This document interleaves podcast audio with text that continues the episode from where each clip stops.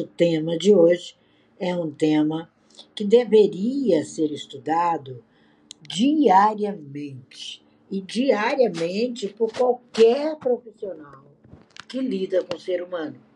Não é só pelo terapeuta ou pelo o nosso querido psicanalista, não. O médico mental, também não. Por todas as pessoas, pela mãe, pelo pai, pela pessoa que está na rua, pelo vendedor de rua, por todas as pessoas.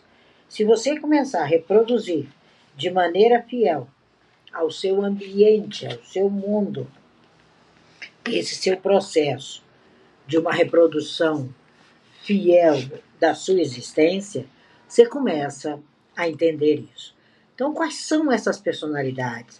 Como viver isso, né? Nós desejamos que vocês aproveitem bastante esse encontro de hoje. Explorem as várias dimensões da sua mente. O universo possibilita tudo, mesmo ainda aquilo que você pensa que está no campo do desconhecido. Não existe absolutamente nada no campo de desconhecido. Há no campo do oculto. Aquilo que ainda não foi revelado, aquilo que tem o um momento certo para ser revelado. Mas no campo do desconhecido, não. Nós somos uma restauração constante. E nós temos que ser, no mínimo, fidedignos ao nosso original. Nós temos uma descrição, nós temos recursos exclusivos, comparativos. Nós somos uma reedição diária. Quando a gente entende o ser humano como uma reedição, a gente dá no mínimo aquela temos no mínimo aquela visão que nós temos pontos fortes e pontos não muito fortes, né? Nós temos desejos e temos escolhas.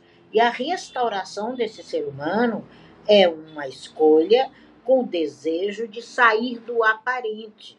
Ontem nós falamos sobre isso. Ontem, quando nos encontramos com todos os estudiosos e competentes meninos e meninas que estão compondo, compondo o seu ano, que nada mais é do que a sua tábua de vida, ali a gente passa para vocês algumas ferramentas de autoridade. Mas essa autoridade você já tem em você. Essa forma pura, essa forma eficaz, essa, é, você tem o seu próprio design original. E você tem que respeitá-lo.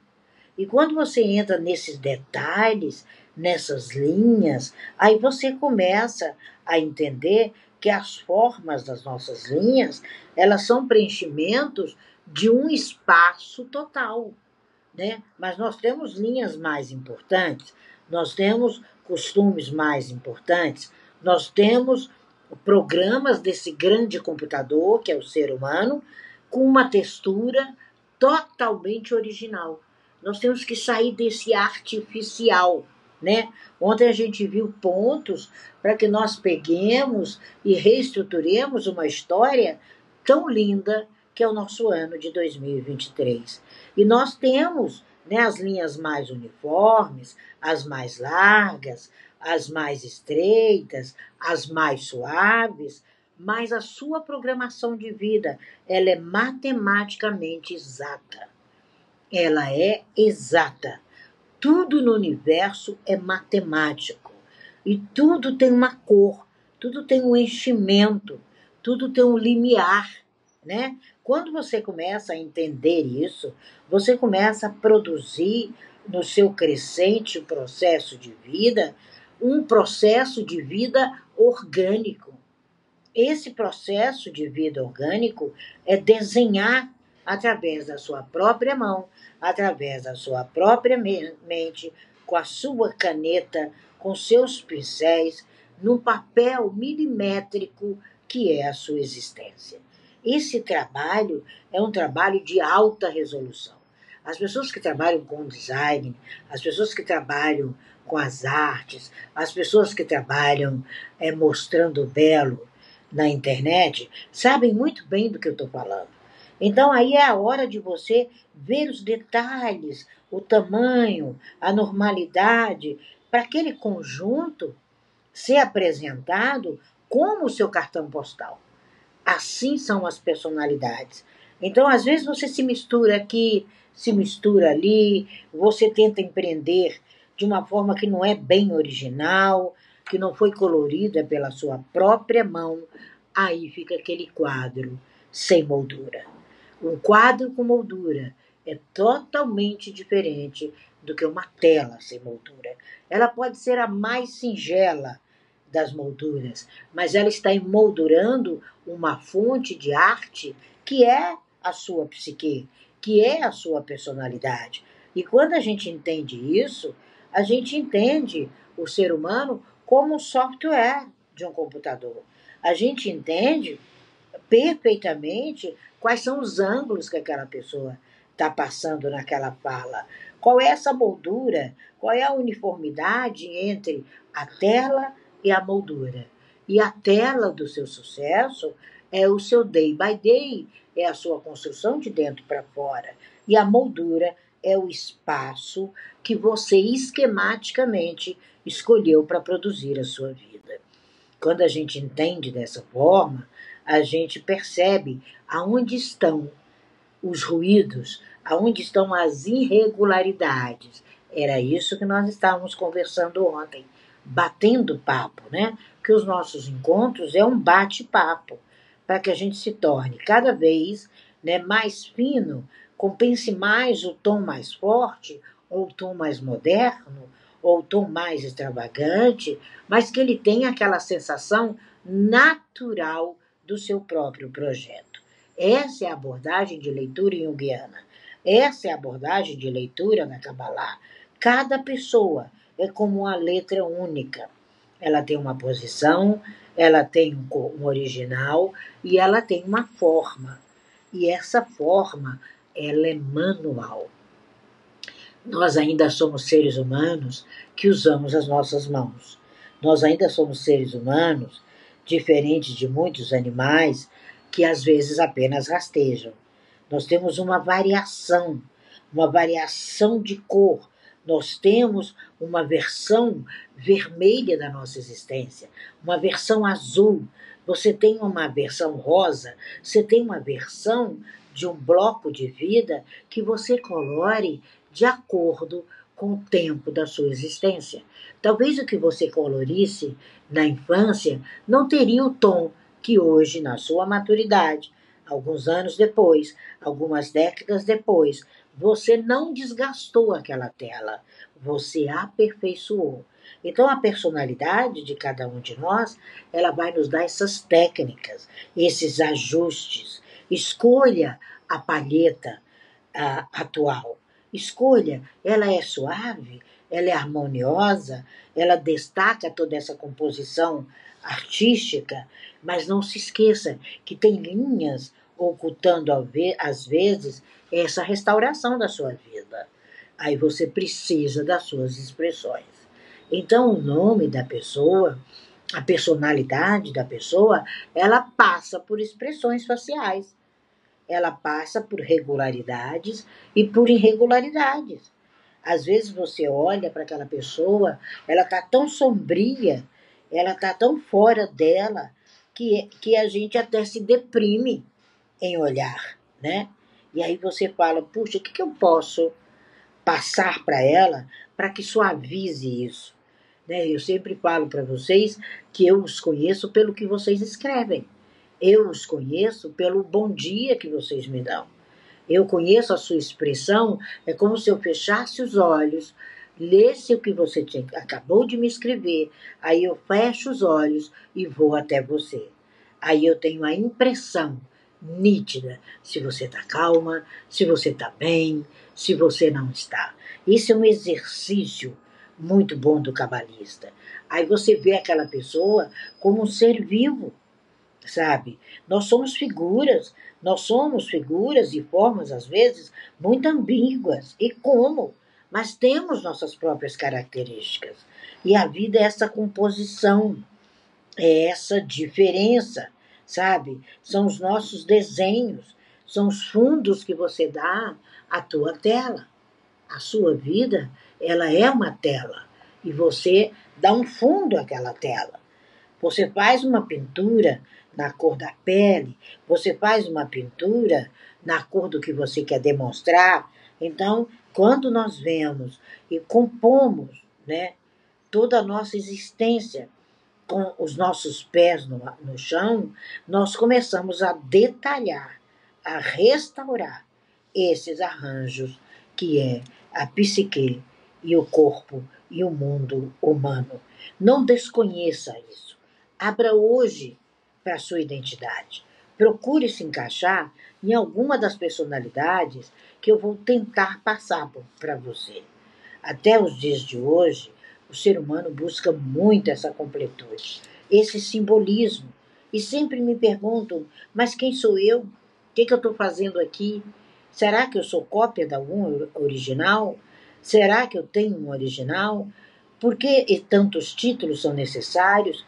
Por que, que eu preciso remodelar as linhas da minha vida e transformar a minha vida cada vez em áreas mais coloridas? Essa é a tradição secreta da Kabbalah. São as considerações, são as antecedências ao amanhã, são os princípios, são as ideias de empreender, as ideias de ilustrar um livro chamado Você. Essa é a estrutura humana para Kabbalah. Nós somos ao todo 22 estruturas que nós chamamos as estruturas maiores, mas nós temos várias riquezas ao derredor e várias junções que a gente faz. Eu sempre comparo o ser humano como uma, um, um baralho, né? Não sei se você já jogou baralho. E ali você começa a embaralhar aquelas cartas, a, a passar uma pela outra, para que num determinado momento você consiga três e pronto. Ganho, pif-paf. Ganhei, porque você construiu o material, o físico e o prático. Esse é o ser humano. Nós temos um corpo, nós temos uma emoção, nós temos um intelecto e nós temos um desejo. Quando você descobrir que terra, água, fogo e ar compõem a emoção, compõem o corpo, compõem o desejo, compõem o intelecto do ser humano, você vai ver que o intelecto ele passa pelo racional, pelo verbal, mas ele é decisivo, ele é agressivo. Você vai ver que a emoção ela passa pelo sentimental, pelo romântico, mas ela passa pelo social e ela passa com profundidade pelo espiritual, mesmo que o seu espiritual seja negativa do espiritual na sua totalidade. Você sabe que seu corpo ele é material, ele é físico, ele é prático, mas ele é conservador. O seu corpo, o abrir e fechar dos olhos, é único. Ele não abre o olho hoje e deixa para a vida aqui 48 horas, não. Ele é conservador, não esqueça disso. E os seus desejos, eles são vibrantes, criativos, conflituosos, mas na verdade eles são extremamente apaixonáveis. E nisso nós encontramos uma das personalidades mais brilhantes. Eu digo que quando o ser humano nasce, ele nasce como um grande dominador das ferramentas que ele traz em si mesmo. Sabe? Ele é o começo de alguma coisa. O nascedouro do ser humano é o começo de algo. E às vezes você está nesse começo aos 40 anos. Você tem várias ferramentas, você tem vários recursos, você tem forças naturais e sobrenaturais. Mas se você não tiver um treinamento, uma aquisição de habilidades, até uma improvisação, você não começa a construir. E tem pessoas que não entenderam que a mensagem do universo é crie uma nova realidade. Essa é a primeira personalidade humana. Quando você nasce, te dizem: olha, crie uma nova realidade. Sabe? Não seja uma fraude. Tenha autoconsciência. Tenha motivos básicos. Deslize pela experiência com exatidão. É isso que você diz para o neném quando você diz seja bem-vindo. Você está dizendo para ele o bonitinho? Crie uma nova realidade. Daqui a pouco, você começa, né, porque a nossa personalidade, ela está inclusa às 22. Você vai ver como é esse crescimento hoje. Tomara que eu consiga passar pelo menos umas sete para não tomar muito o seu tempo. Aí você começa. Você já criou. Você tem uma mesa recheada de talentos dentro e fora de você. Por que, que essa mesa está dentro? Porque se você não usar os talentos, eles de nada servem. Se você sair e largar, eles vão cair ao chão. E quem vai usar seu talento? Ninguém. Ninguém usa seu talento. O talento ele é um dom dado a você. É você que veio ao mundo para usá-lo. E quando você já tem essa consciência, até os 3, 4 anos, tem crianças que hoje com 4 anos têm 10, né? Aí você começa a associar aquele talento, associar aquilo que você tem à sabedoria. A sabedoria nada mais é do que o intelecto associado à intuição. Que ninguém é sábio sem intuição. Será que naquele momento que Salomão faz a primeira decisão aos nove anos, ele não seguiu a intuição também? Ali diante daquelas duas mulheres, ele usou o intelecto. A mãe, com certeza, não deixa o filho morrer. Ele, na hora, lembrou da mamãe dele. Na hora. E ali você começa a entender que seus pontos fortes, eles são os pontos dos seus segredos, são os pontos do seu mistério. Aí a criança começa a fazer carinhas e boquinhas. Ela começa a tentar botar ali o dedinho na tomada. Ela sabe que tem algo de diferente ali, porque você fez um olhar para ela. Opa! Não!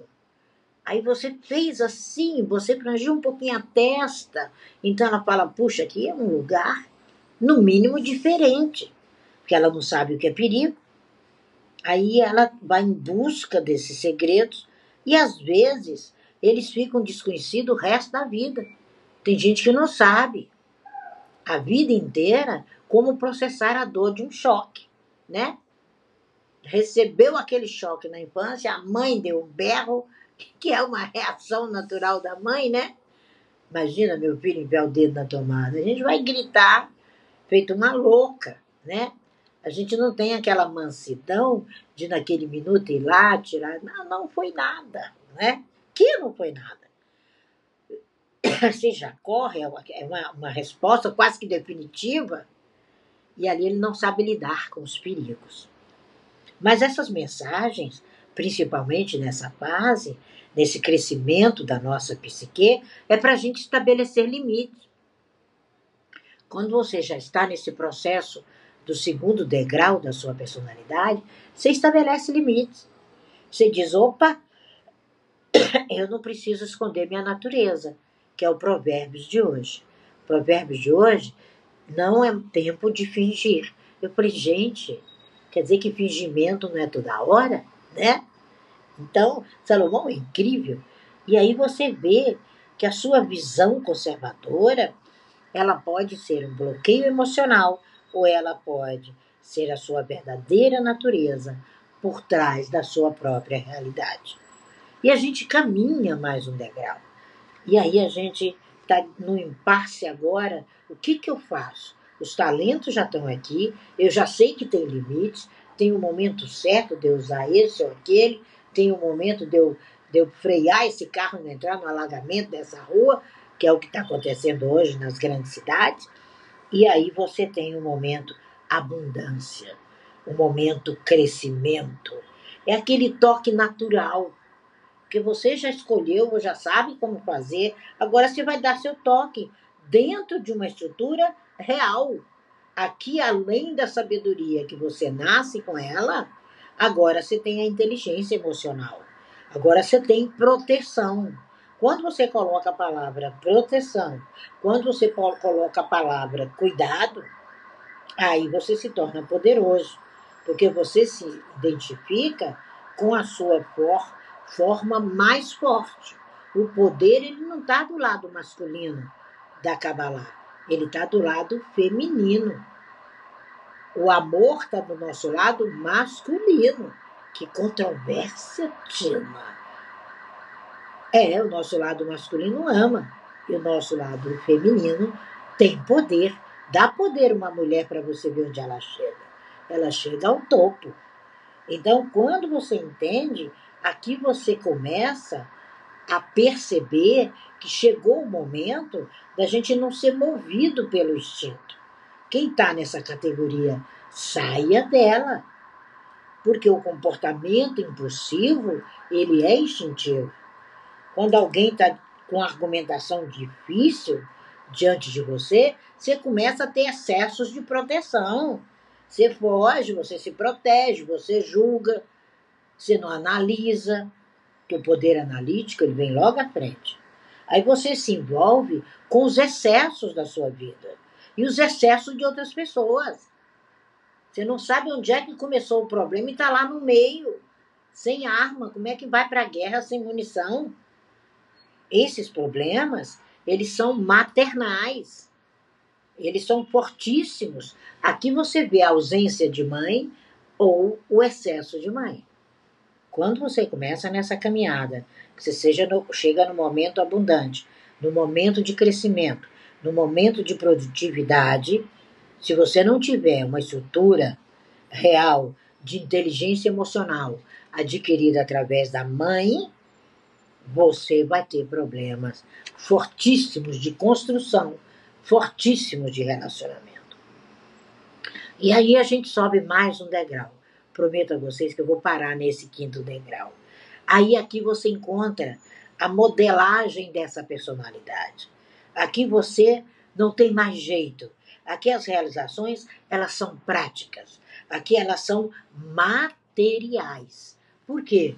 Porque você já teve a sabedoria, você já entendeu o formato, você já entendeu aonde estava todo o seu processo, você já está utilizando a ferramenta certa, você já não está preso a nada que não advenha dos bons pés no chão e agora você vai realizar. Agora é o momento prático. Agora os assuntos são assuntos que são verdadeiras fontes de renda. Agora você tem uma verdadeira fonte de renda. Agora você vai ter autoridade, ter controle, ter posicionamento de comando. Tudo que você comanda é rentável, tanto de cunho financeiro, quanto emocional, quanto espiritual, né? E a gente precisa entender que esse comando ele advém do seu lado masculino. O poder está do lado feminino. Agora o comando está no nosso lado masculino. Ninguém usa o poder sem a ferramenta de comando, sem assertividade. Então, demonstre liderança e responsabilidade. A liderança vem do lado feminino. A responsabilidade vem do nosso lado masculino. Porque por isso que a árvore tem sefirotes de um lado e do outro. E quando você se violenta, ou quando você tenta resolver situações pelo uso da força bruta, e a força bruta hoje, gente, são os dedos, são as falas na internet, são os recadinhos, são os desaforos. Tem gente que é tão imbecil que vive fazendo desaforo com 40 anos, gente. Eu falo, mas onde é que essa mulher pensa que ela vai chegar? Por quê? Porque tem dificuldade de lidar com a figura paterna dominante. Aqui você descobre a maior carência dessa pessoa. A figura paterna era tão dominante que ela é órfã de pai vivo. Pode ir para cima. Aí o casamento é uma negação, a relação com os filhos outra, a cobrança com as filhas mulheres pior ainda, e a dissimulação é a fraqueza interna dessa pessoa. E na dissimulação ela te acusa, ela bombardeia, ela fala tanta M que você tem que tirá-la do seu circuito. E eu vou encerrar com a última das, das personalidades do dia de hoje. É a quinta personalidade, é o quinto degrau Você viu que todas essas nuances, se a gente juntar, a gente está em construção constante? Se você juntar tudo isso, agora você se torna o quê? Num professor. Você se torna no instrutor. Porque você já conhece a ferramenta, você já caminhou, você já tirou, você já aplicou, você já escolheu, você já não ultrapassa mais, você já tem experiência e exatidão, você tem necessidade de escolha, você tem os bloqueios emocionais que você os curou, e agora você fala: bom, eu já sou agora um instrutor, uma conselheira, uma educadora, eu tenho conhecimento, eu tenho competência, não só acadêmica, mas a competência convencional, sabe? Que vem lá do seu casamento, que vem lá de ser especialista na família, como a filha que orienta todo mundo, que vem lá da sua religião organizada, que vem lá das suas convenções, dos seus métodos, aí você começa a respeitar o conhecimento e a educação. Só respeita a educação quem é professor. Só respeita a educação quem é mestre. Só respeita a educação quem não tem apego a convenções, a obsoleto, a ficar cobrando, exigindo, querendo e nada dá em troca. Tem gente que é de uma opressão tão grande que beira a hipocrisia aí você precisa divorciar. Essas pessoas passam por divórcios familiares, divórcios especiais, pessoais, desculpa, divórcios familiares. Por quê? Porque elas vivem num sistema opressivo. Elas não são mestres, elas não são instrutoras, elas não são educadoras. Aí ela vem com o pé no peito. E lá vem aquela nora indesejada aquele colega de profissão que você fala, nossa, como é que esse homem está aqui? Será que tem algum segredo? Será que aqui funciona o tal do QI que indica? O que, que essa pessoa está fazendo no púlpito dessa igreja? O que, que essa pessoa está fazendo naquele partido? Aí você descobre que para ser mestre, o próximo caminho que a gente vai falar amanhã é o amor. Ninguém é mestre sem construção do amor. Mas amar não é rastejar. Amar não é ser saco de pancada, de mentorando que não sabe nem onde está o nariz, não. Amar não é ser coleguinha de colégio, não. Amar é uma construção que amanhã a gente fala dessa personalidade. Vamos lá, Wagner.